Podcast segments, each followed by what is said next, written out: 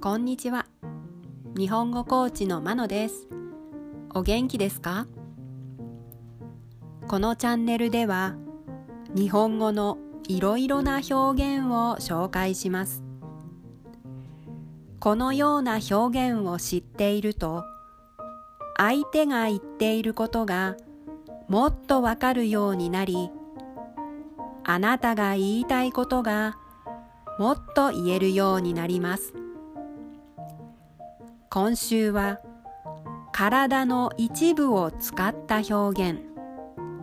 その中から花という言葉を使った表現を紹介します。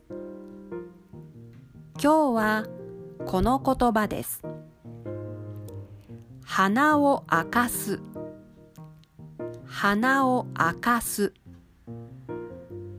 この鼻を明かすの意味は相手が油断している間にうまくやって驚かせる。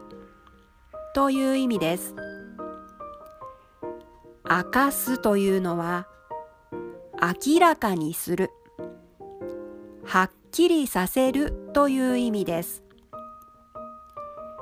相手が鼻の存在がはっきりするくらい鼻を動かして驚いている感じをイメージするといいかもしれません。いつもは負けているけど密かに努力して最後は勝って相手を驚かせるという状況で使われることが多いです。例文です。1この商品開発が成功すればライバル会社の花を明かすことができます。2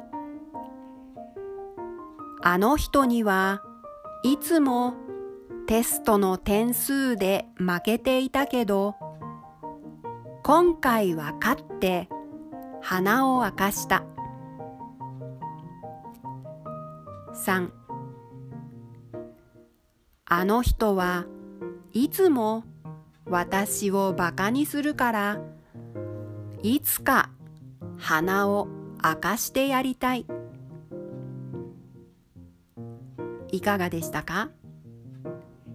来週は耳という言葉を使った表現を紹介しますでは今日はこの辺でさようなら。